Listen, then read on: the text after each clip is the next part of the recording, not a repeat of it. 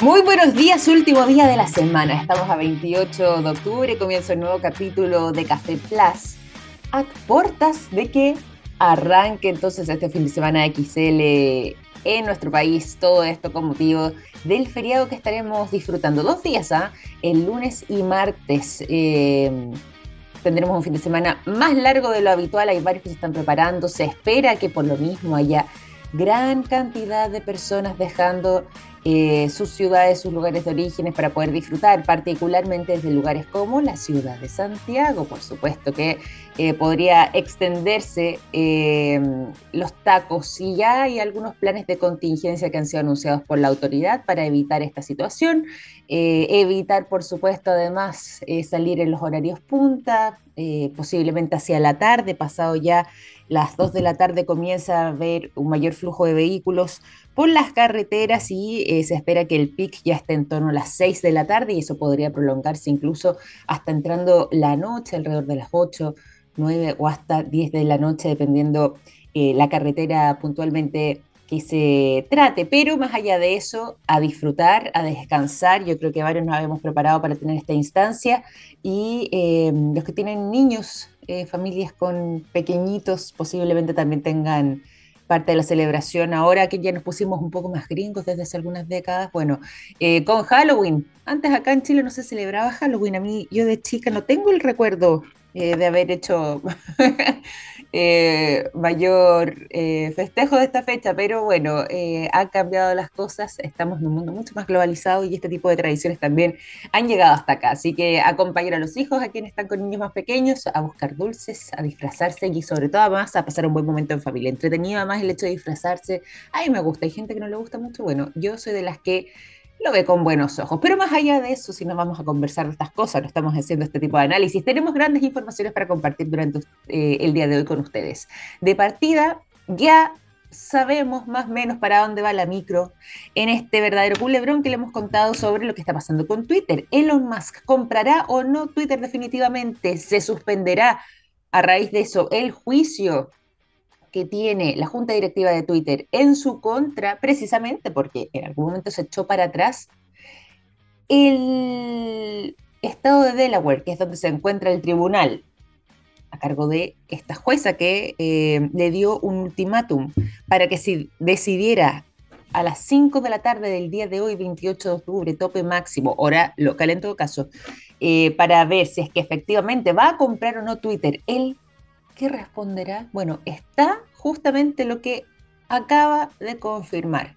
Ya le vamos a estar entregando los detalles de esta teleserie. Yo creo que eh, más de alguno está, pendiente también de lo que haya ha estado sucediendo, ha tenido gran cobertura. También vamos a estar conversando sobre otro tipo de em, temáticas. Ahí estamos vinculados un poco a la tecnología. Vamos a conversar también respecto a em, un descubrimiento que eh, se asocia al COVID, que hay muchos más pacientes de lo que eh, nosotros podríamos eh, pensar a quienes esto le ha traído también algún tipo de repercusión, y en este caso positiva, porque hay una investigación relativamente reciente, pero que podría empezar a extenderse, que si bien hay algunos que ya lo están aplicando, ahora podría ser una condición y una situación un poco más extendida, que eh, determinó que si se estimula un nervio específico que estaría ubicado en el oído, podría contribuir a la mejoría más rápida, más eficiente y em, pensando también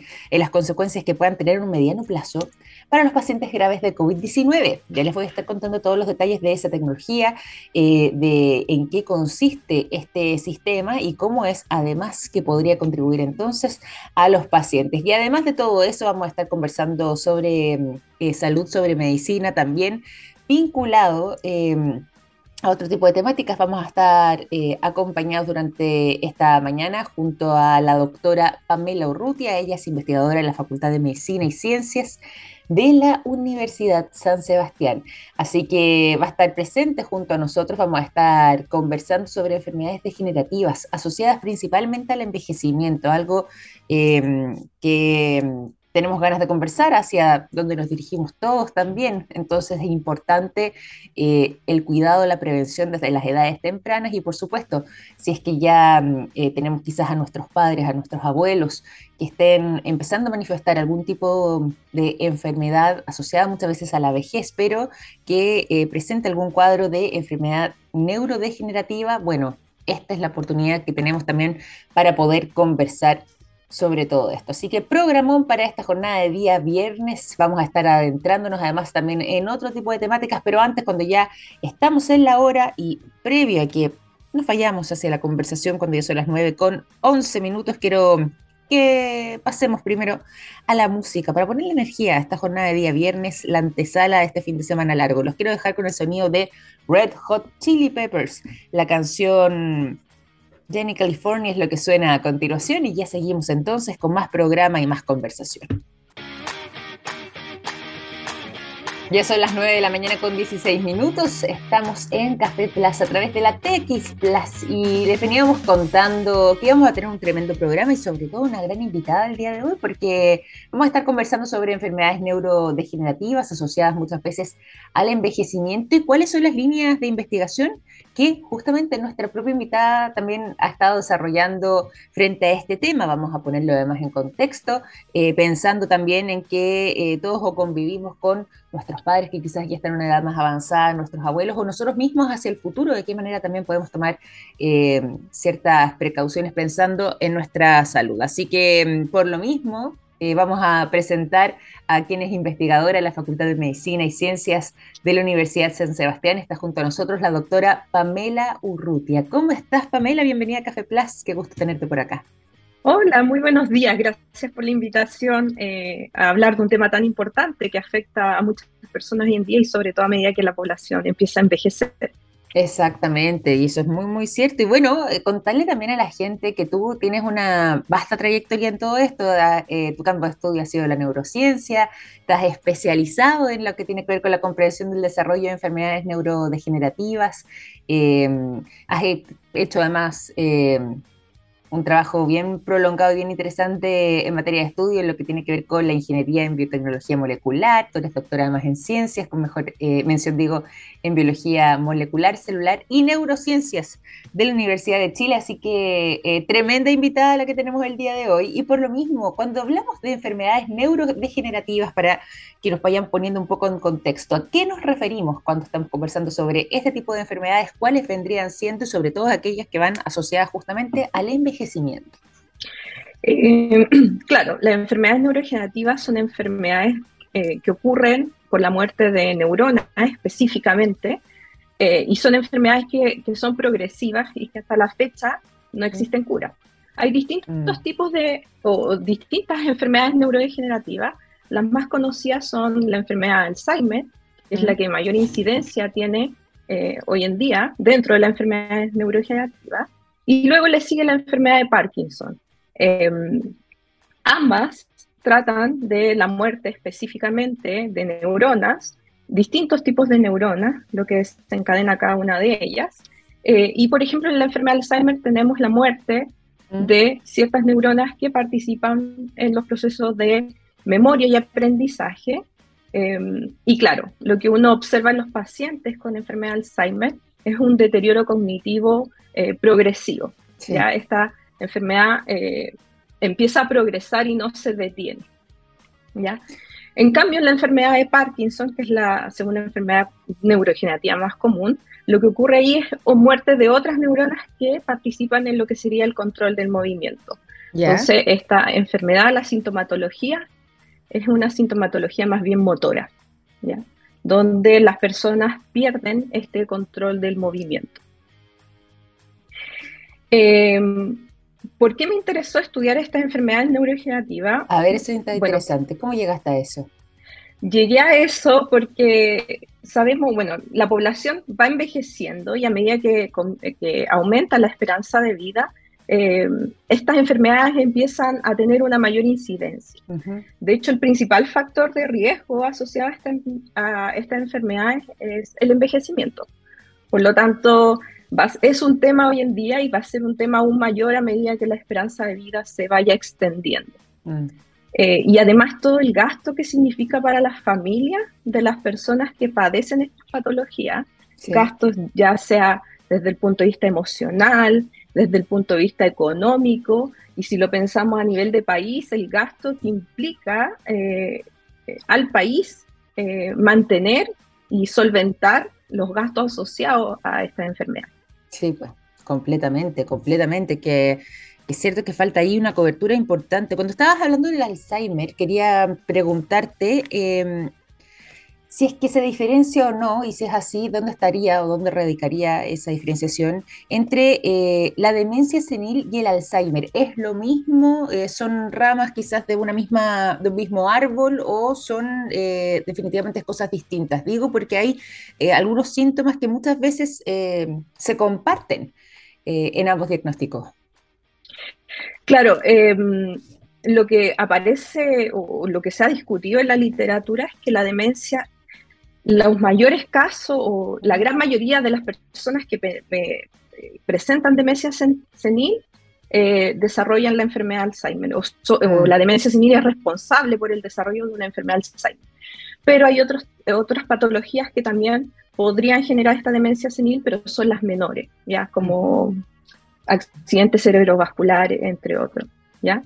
Eh, mm. Pero claro, la mayoría de los casos eh, de demencia senil se deben a un Alzheimer. De hecho, hay algunos investigadores que dicen que finalmente demencia senil es, es, ya parte de lo que sería eh, una enfermedad de Alzheimer. Mm. Oye, y ahí tú ahora, Perdón, por favor.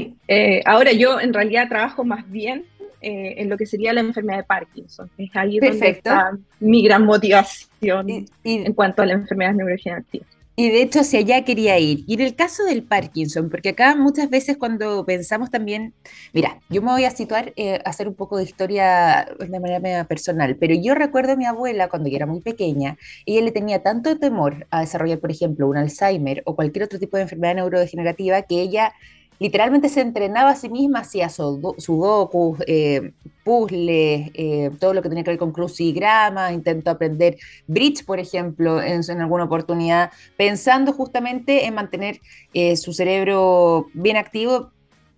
Quizás ella desde, no sé si es que efectivamente contribuye o no este tipo de, de pedidas, pero pensando ella en evitar llegar a una situación de ese estilo.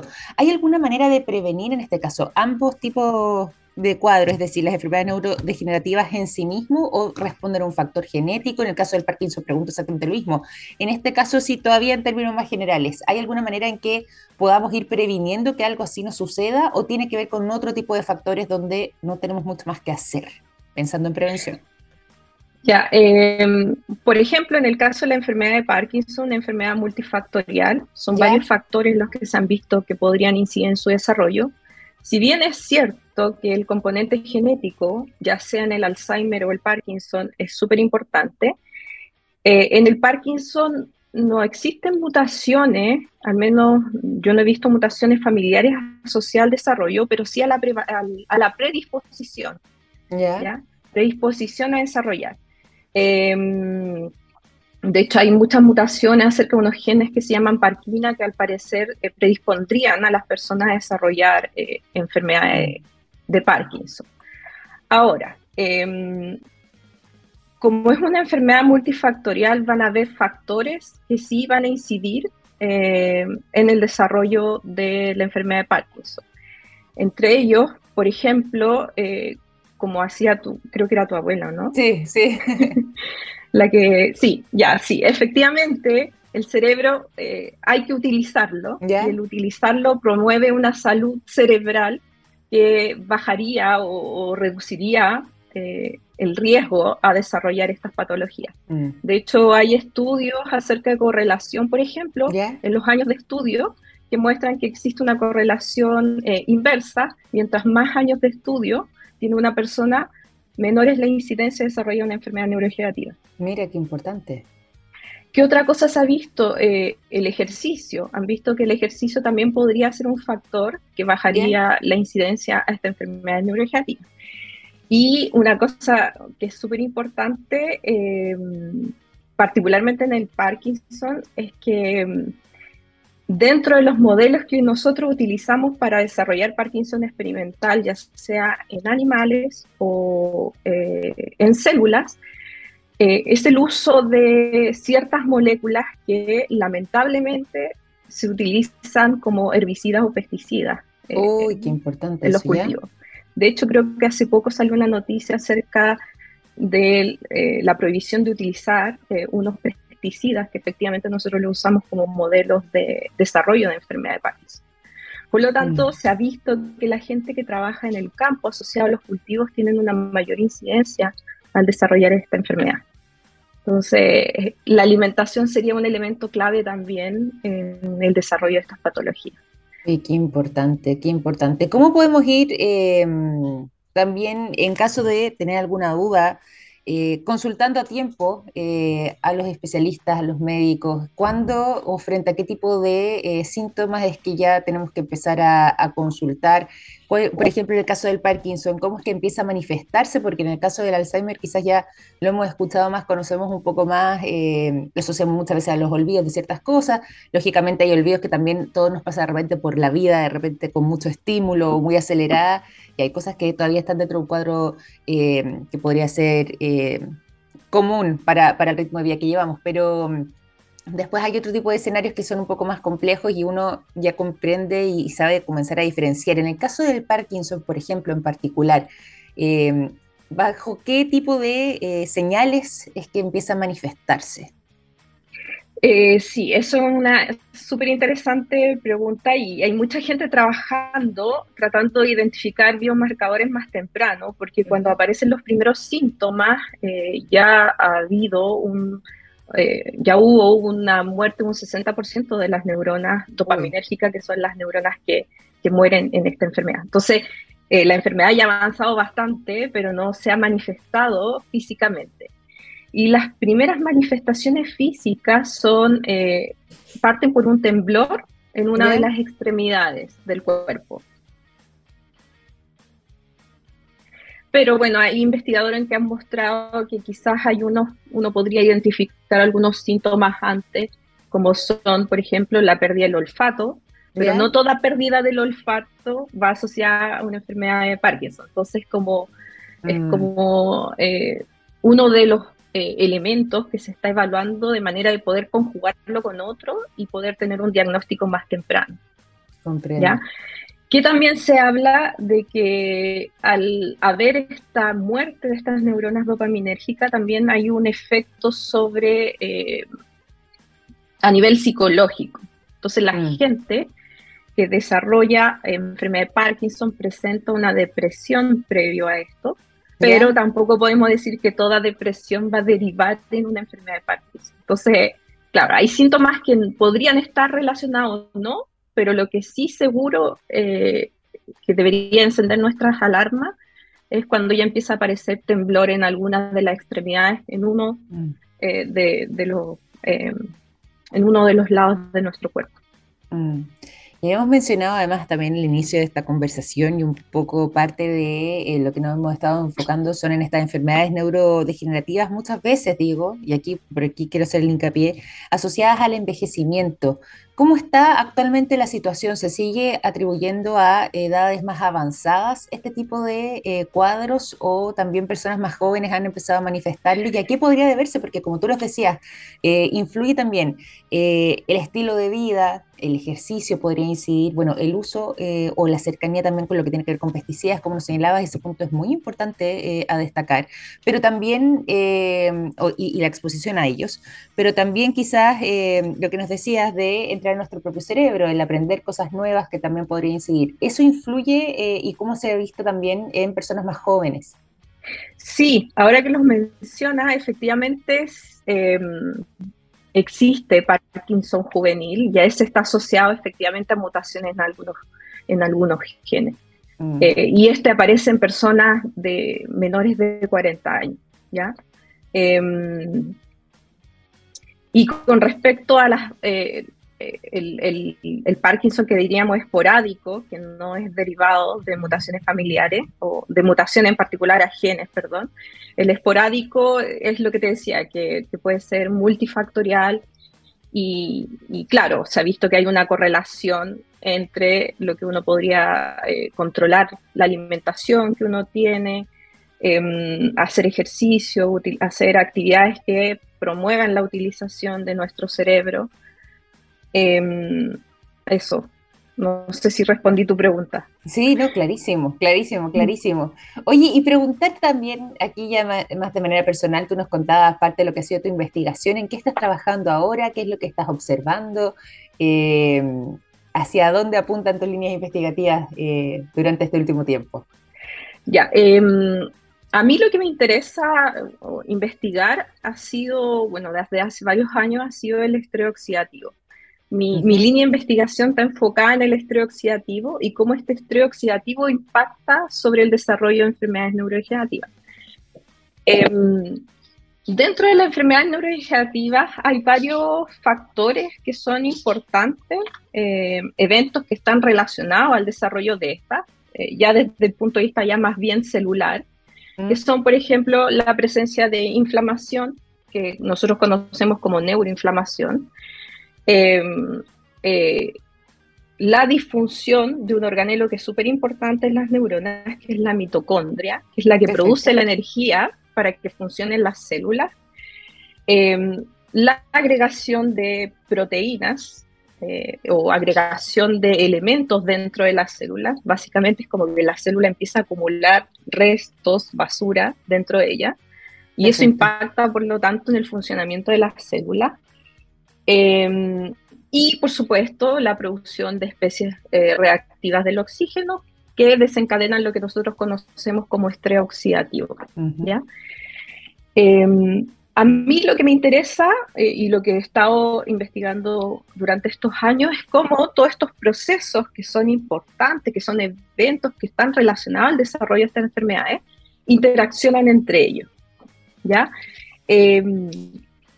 Y em, mi investigación actualmente, eso es lo que busca eh, identificar cómo es que esta disfunción mitocondrial o esta pérdida de la funcionalidad correcta de la mitocondria incide sobre, por ejemplo, inflamación, generación de especies reactivas del oxígeno eh, y, investigar entre esos procesos cómo se relacionan entre ellos. Mm. Dentro del estrés oxidativo, un elemento súper importante que el que está involucrado en la producción es el hierro. Ya.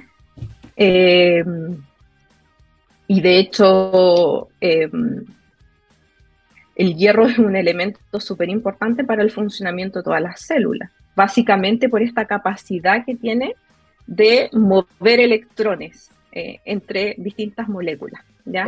Eso permite que la célula pueda hacer muchas funciones distintas eh, debido a esta eh, facilidad o esta eh, posibilidad que le otorga el hierro a hacer estos tipos de reacciones de, en que involucra el movimiento de electrones. El problema es que el hierro en altas concentraciones genera este movimiento de electrones con quien no debe, que sería en este caso con, con el oxígeno, que usamos para respirar y todo eso. Y eso desencadena la peor eh, especie reactiva del oxígeno, que se llama el radical hidroxilo. Y ese eh, no tiene control dentro de la célula, es súper reactivo y daña todo lo que toca. Entonces, mm. por ejemplo, se une a las distintas moléculas que están dentro de la célula, a los distintos elementos y los daña. ¿ya? Y lo que nosotros vemos es que con el envejecimiento se empieza a acumular el daño oxidativo y de ahí que toda la industria farmacéutica y de la cosmética empiezan a usar cremas con antioxidantes o nutrientes con antioxidantes para evitar esto. Ya básicamente porque con el envejecimiento este daño se va acumulando de manera que durante el envejecimiento tenemos mayor daño oxidativo. ¿Ya? Entonces yo eh, trato de, eh, lo, que, lo que estoy enfocada es cómo se conectan todas estas vías. Porque básicamente si encontramos el conector que regula todos estos procesos, podemos, podemos alterar todos ellos usando solo un blanco terapéutico. Y se podría ser solución eh, o una estrategia terapéutica para tratar esta enfermedad neurodegenerativa. Completamente. Oye, qué interesante eso que nos contabas del hierro, porque em, e-, es común escuchar gente que está con déficit o con el hierro bajo, eh, las mujeres nos pasan mucho más seguido, eh, incide ahí también eh, la alimentación y si no, em, ¿cómo podemos también em, mejorar el hierro en, nuestro día a día para, para que esté presente en nuestro organismo? Eh, sí, efectivamente, por muchos años en la población humana hubo deficiencia de hierro y por eso, eh, si uno, bueno, los que han sido padres saben que en los primeros meses pues. eh, del desarrollo del bebé, una vez que nace, perdón, el desarrollo del niño ya, hay que suplementar con hierro para que empiece a consumirlo. De hecho, las leches también que dan en los consultorios vienen suplementadas con hierro. Em, y claro, como, como te decía, el hierro es súper importante. De hecho, niños con deficiencia de hierro tienen problemas cognitivos porque el hierro, en particular en las neuronas, también es, de vital importancia. Mm. De hecho, si uno mira eh, este mismo organelo que te dije, que es el que producía energía, que se llama mitocondria, eh, para producir esta energía tiene, usa varios eh, moléculas que utilizan el hierro para mover los electrones a través de ella y, generar esta energía. Em, de hecho, también el hierro es súper importante en las células que están en división, porque eh, eh, dentro de las moléculas que están encargadas de la división celular, requieren hierro para su función. ¿ya? Entre ellas, por ejemplo, podemos hablar moléculas encargadas de duplicar el material genético necesario para que cuando las dos células se dividan, se generen dos copias de ella misma.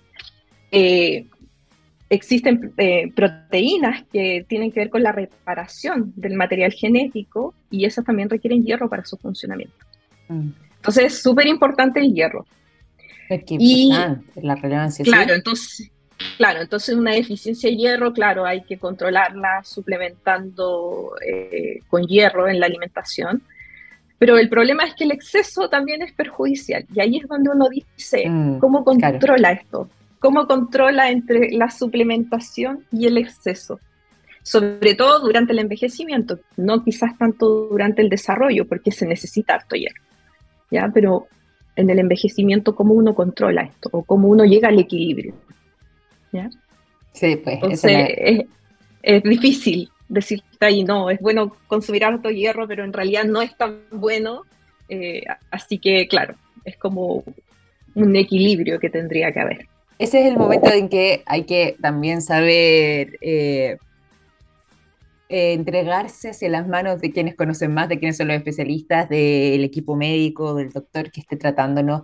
Consultar, por supuesto, no automedicarse, no no llegar y tomar hierro tontas y a locas, no, como nos contabas tú recién, Pamela, no necesariamente eso va a ser lo mejor, pero sí por lo menos estaría asociado igual eh, a eh, una, un mejor funcionamiento de nuestras neuronas, eh, claramente no en exceso, pensando además también en la prevención de enfermedades neurodegenerativas. Quería, eso sí, para finalizar, eh, ¿Qué le podríamos decir a quienes nos escuchan pensando justamente en quienes acompañan, por ejemplo, a una persona que está eh, presentando actualmente algún tipo de cuadro neurodegenerativo?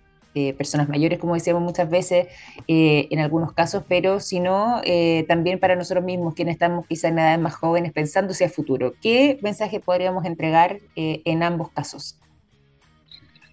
Eh, uh, qué difícil. Eh, me pongo en el lugar de una, de una familia con algún integrante con enfermedad neurodegenerativa y, y, debe ser una situación bastante difícil. Mm. No, no podría decirle, no, no sé. Bueno, mantener ahí los cuidados, pero por supuesto acompañar. Mantener los cuidados, claro, y que estamos tratando de ir avanzando en, encontrar cómo eh, tratar esta enfermedad. Eh, y con respecto a las personas que están sanas, eh, nada, tratar de ejercitarse, de utilizar mm. el cerebro, hacer distintas actividades dentro de las que más recomiendan el aprendizaje de nuevos idiomas, porque eso requiere integración de varios eh, componentes de nuestra capacidad intelectual. Eh, y, alimentarse sanamente también. Mm. Evitar tanto alimento procesado, tratar de, de ir a lo más eh, natural posible. Ahora, eh, con esto no me refiero a comer productos orgánicos o ese tipo de cosas, sino más bien evitar tanta industrialización en nuestra alimentación, básicamente eso. Cierto, muy, muy preciso además ahí el mensaje y apuntando hacia lo que podría ser también medidas de prevención para todos nosotros y te quiero agradecer por esta conversación durante esta mañana, Pamela, muy interesante además este tema, eh, muy profundo también para abordar y gracias por haber sido parte de este capítulo de Café Plus. Gracias a ustedes por la invitación. Doctora Pamela Urrutia, investigadora de la Facultad de Medicina y Ciencia de la Universidad San Sebastián, conversando con nosotros durante esta mañana aquí en nuestro programa. Vamos a continuar, nosotros nos vamos a ir a la música y los quiero dejar con el sonido de Star Sailor. La canción Silence is Easy es lo que suena a continuación y ya seguimos con más informaciones. 9 de la mañana con 45 minutos. Seguimos aquí en Café Plus, nos vamos a la información. Les habíamos adelantado al inicio del programa que estaríamos conversando sobre en qué quedaría eh, el juicio de parte de Twitter en contra de Elon Musk. ¿Por qué? Porque la jueza encargada del tribunal de Delaware que está tomando este caso y que eh, se habría dado justamente luego de que Elon Musk había confirmado primero inicialmente la compra de Twitter, después dijo, no, esto queda en suspenso, había hecho además un anuncio eh, de que lo iba a comprar por 44 mil millones de dólares y esto quedó en nada en algún momento. Después se retractó, dijo, no, va a quedar de momento en stand-by. Pero eh, fue en ese momento en que la Junta Directiva de Twitter tomó la decisión de demandarlo justamente por la misma cifra. ¿Por qué? Porque ya habían hecho todos los preparativos para lo que tenía que ver con esta venta y Elon Musk finalmente eh, se había, no vamos a decir retractado porque dijo que estaba en suspenso y eh, en pausa de momento, pero por esta razón fue que lo llevaron entonces a este juicio en su contra. Bueno, fíjense que hace algunos días atrás Elon Musk había anunciado que definitivamente lo iba a comprar, que Twitter iba a ser de él y se esperaba que con eso se suspendiera el juicio, pero la jueza del Tribunal de Delaware le dijo no, hasta el día 28 de octubre a las 5 de la tarde tienes para eh, entregar una decisión definitiva y ahí veremos qué pasa o no con este juicio. Fíjense que ya está la respuesta de Elon Musk y él señala de que efectivamente Twitter pasará a ser de él, es decir, va a comprar este, mm, esta red social y además agregó una frase bien curiosa para hacer este anuncio. Dijo que lo hará por el futuro de la civilización. Todo esto hace algunas horas atrás, cuando quedaban menos de 24 horas para ser exacta, para que expiara este plazo que se le había entregado por parte del tribunal. Pero sea como sea, él confirma entonces esta compra que podría darse próximamente y em, incluso, según el propio Elon Musk informó a través de las redes sociales, eh, lo hizo con todo. Escribió a través de su cuenta de Twitter que ya estaba entrando a la sede de Twitter y agregó asimílenlo, diciendo de que eh, él no se iba a echar para atrás, que em, de todas maneras, él eh, iba a hacerse entonces por esta, esta cifra que él había entregado inicialmente, 44 mil millones de dólares eh, de em, Twitter. Y por supuesto que se espera que ya ahora, próximamente, de acá a las 5 de la tarde, hora de Delaware, la jueza del tribunal dé por suspendido este juicio en su contra porque ya no tendría sentido si finalmente se logra el objetivo que sería eh, comprar. Entonces esta red social y que ahora ya tendría nuevo dueño. Tendría, digo, todavía en condicional porque no se han puesto las firmas, se espera de que esto quede materializado incluso posiblemente durante esta jornada hacia la tarde, pero si no ya próximamente, al menos está claro de que Elon Musk se queda con Twitter y que este culebrón por fin llega hacia sus finales. Eh, tiene nuevo dueño, vamos a ver en qué impacta todo esto, porque sabíamos bien que Elon Musk estaba muy preocupado, según él mismo manifestaba, de que esta red social debía ser eh, pensada para poder tener garantía de libertad de expresión, algo que desde su punto de vista no sucedía actualmente, y él había pedido además eh, eliminar y conocer quiénes estarían detrás de todas estas cuentas bots que abundan en eh, esta red social en particular. Y bueno, a la junta directiva esto no le había gustado. Y ese había sido el gran pretexto que había utilizado Elon Musk para eh, suspender momentáneamente, después dijo, suspender lo que era la compraventa de esta red social a mediados de año.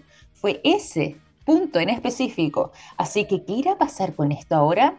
Eh, se conocerán quiénes están detrás de todo este tipo de cuentas, quiénes son los eh, compradores y autores de estas cuentas falsas, qué pasará justamente con lo que él ha defendido tanto desde su vereda, la libertad de expresión, en qué quedará todo esto, cambiarán las normativas, bueno, parte de las dudas que podrían generarse bajo esta nueva administración, más bien esta nueva propiedad de Twitter a cargo de Elon Musk. También vamos a irnos a otras informaciones cuando son las 9.49 y les quiero contar que... Em, a quienes eh, estuvieron pendientes desde temprano en nuestro programa, las habíamos anunciado sobre eh, un tema médico que está bien interesante y que eh, hace una mm, vinculación entre una electro, estimulación de un nervio del oído, particularmente el nervio vago auricular, que podría ser clave a la hora de contribuir a disminuir eh, la, reacción inflamatoria de los pacientes con COVID, sobre todo los casos que son un poco más eh, severos. Todo esto ya ha sido parte de un estudio que estuvo realizando la Universidad Técnica de Viena y que está bien interesante porque lo que han hecho con eh, un grupo de pacientes, sobre todo que han tenido cuadros algo más severos, es aplicar estimulación justamente, como les decía recién, en el nervio vago del eh, oído de los pacientes eh, con COVID, sobre todo aquellos que están en eh, unidades de cuidados intensivos, por ejemplo, en distintos hospitales de Viena, y se empezaron a dar cuenta de que em, gran parte de lo que genera el COVID, producto de esta infección viral, puede generar además un desequilibrio en la respuesta inflamatoria del propio organismo. Y también eso sigue trayendo repercusiones porque incluso afectan su proceso de curación. Sin embargo, con la electroestimulación del nervio vago auricular, no solamente, según lo que ha sido esta investigación, se ha podido detener la reacción inflamatoria de estos pacientes, sino que incluso se ha logrado contrarrestar. Es decir, esta inflamación puede incluso retroceder y mejorar eh, de manera significativa el avance no solamente de la enfermedad, sino que el progreso que podría tener el paciente, sobre todo los pacientes, insisto, que han estado con cuadros más complicados, en lo que tiene que ver con su recuperación en el corto y mediano plazo. Y esto sería básicamente a través de esta electroestimulación eh, que se daría a este nervio en particular, el nervio vago auricular, lo que vendría siendo una gran revelación según eh, la ciencia y según también los medios que ya la están publicando. Por ejemplo, Frontiers in Physiology ya está mm, publicando además lo que ha sido esta investigación a cargo de este grupo de investigadores de la Universidad Técnica de Viena que han estado trabajando con pacientes con cuadros de COVID-19 eh, algo más severos, algo más complicados y que se han dado cuenta que se puede no solamente detener, sino que además contrarrestar o revertir los efectos de la inflamación producto de este contagio eh, del COVID-19, producto además de esta infección viral, y que eh, podrían tener excelentes resultados. Así que hay buenas noticias en ese sentido. Vamos a ver si esto comienza a replicarse también en otros lugares. Eh, más allá de lo que es este estudio, quizás pueda ser parte de los tratamientos médicos que se le otorgan a los pacientes si es que efectivamente tiene esta buena, este buen índice esta interesante reacción y por supuesto esta buena respuesta en eh, pacientes, sobre todo aquellos que están con cuadros más complicados. Ya son las 9.53, seguimos con las informaciones y pensando también en el fin de semana, y aquí mucha atención a los padres.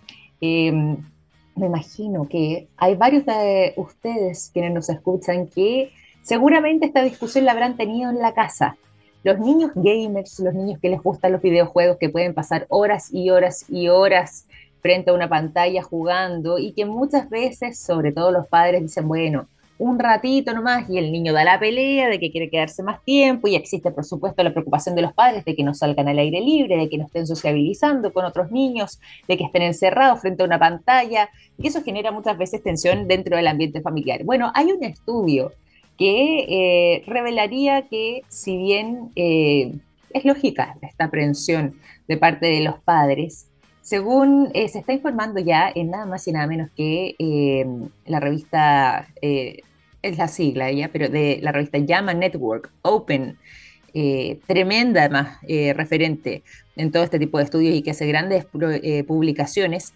fíjense que los niños entre los 8 y los, 9 años podrían presentar más beneficios que mm, problemas al estar jugando este tipo de videojuegos, porque desarrollan mayor capacidad de atención, y además mayor capacidad de memoria. Todo esto según eh, la investigación que se realizó en la Universidad de Vermont a cargo de eh, diversos psiquiatras y también investigadores que han estado observando el desarrollo cognitivo del cerebro adolescente y que ha sido además eh, financiado por los Institutos Nacionales de Salud de ese estado. Y fíjense que em, se dieron cuenta de que al menos en ese rango etario, entre los 8 y los 9 años, más bien podría contribuir al desarrollo eh, cerebral de los niños, sobre todo lo que tiene que ver con la capacidad de atención y con la capacidad de memoria, porque eh, pueden desarrollar este tipo de habilidades simplemente jugando videojuegos. Ahora, a los padres que nos están escuchando para que no pongan el grito en el cielo, eh, lógicamente todo esto con matices, ¿cierto? Eh, de todas maneras es importante que hagan vía al aire libre, que salgan a sociabilizar también con otros niños, eso es parte además de su desarrollo y significativo, pero el hecho de que estén un par de horas frente a la pantalla de tanto en tanto no va a acarrear grandes problemas, al revés, podría incluso contribuir a mejorar ciertas habilidades cognitivas que eh, se pueden asociar justamente a las destrezas, a las habilidades que requieren cierto tipo de videojuegos y que podrían ser cruciales para tener una mejor calidad de memoria y una mayor calidad de atención. Así que hay noticias ahí interesantes también para los padres, sobre todo quienes están pensando en este fin de semana largo, que hay más tiempo para el ocio y la distracción y que dicen, bueno, quizás ya vamos a empezar a pelear con el niño por la consola. Bueno, quizás ahora aprovechando el fin de semana largo, déjelo si quiere un ratito más. Eh, permítale jugar, conectarse quizás alguno de estos días para eh, que no se asusten con los daños que esto podría acarrear, más bien todo lo contrario, hay eh, habilidades cognitivas que se asocian justamente a el uso de videojuegos, sobre todo en edades tempranas, en edades entre los 8 y 9 años, que han manifestado y han demostrado a través de distintos estudios y que ya está haciendo noticia a nivel global, que pueden mejorar y contribuir a su capacidad de atención y a su capacidad de memoria. ¿Ven? Aquí hay algunos beneficios interesantes también eh, compartirlos con los padres para que no se asusten tanto, porque es parte a veces de las aprensiones propias a esa edad. Bueno, ya son las 9 de la mañana con 57 minutos. Con esta información vamos a ir finalizando este capítulo de Café Plus. Les quiero agradecer por su sintonía durante la semana y además de eso, eh, los quiero invitar a seguir eh, escuchando y sintonizados con TX Plus a través de nuestro sitio txplus.com eh, con la mejor música, con la mejor programación durante toda la jornada. La próxima semana entonces nos vamos a reencontrar en lo que será una, eh, una semana corta y un fin de semana largo que se nos viene, así que disfrútenlo, descansen y nosotros nos volvemos a encontrar entonces ya comenzando el mes de noviembre aquí en txplus.com. Un gran abrazo, cuídense mucho, que estén muy bien. Chao, chao.